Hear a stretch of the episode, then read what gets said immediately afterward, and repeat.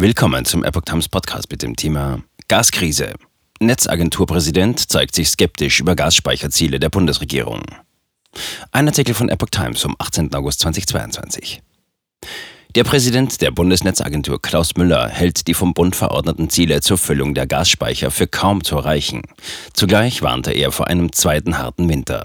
Ich rechne nicht damit, dass wir die nächsten Speicherziele ähnlich schnell schaffen werden wie das erste, sagte Müller dem Online-Portal T-Online. Das Erreichen des 85%-Ziels war zwar nicht unmöglich, aber schon sehr ambitioniert, vor allem bis zum 1. Oktober, wenn vorher schon geheizt werde. Einen durchschnittlichen Füllstand von 95% zum 1. November verfehlen wir in all unseren Szenarien, sagte Müller weiter. Das werden wir kaum hinkriegen, weil einzelne Speicher von einem sehr niedrigen Füllstand gestartet sind.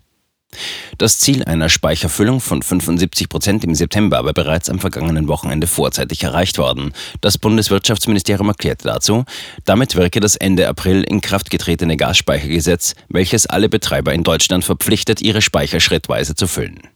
Mit der durch die Bundesregierung vollzogenen Regulierung soll angesichts reduzierter russischer Gaslieferungen vor allem mit Blick auf diesen Winter die Vorsorge gestärkt werden. Vorgesehen ist, dass die Speicher zum 1. Oktober zu 85 Prozent und zum 1. November zu 95 Prozent gefüllt sind.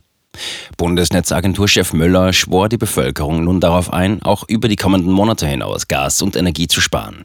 Es geht nicht nur um einen Winter, sondern um mindestens zwei. Und der folgende Winter könnte noch einmal härter werden, sagt er zu T-Online. Wir müssen mindestens noch ein weiteres Jahr viel Gas sparen, um es ganz klar zu sagen. Das werden mindestens zwei anstrengende Winter.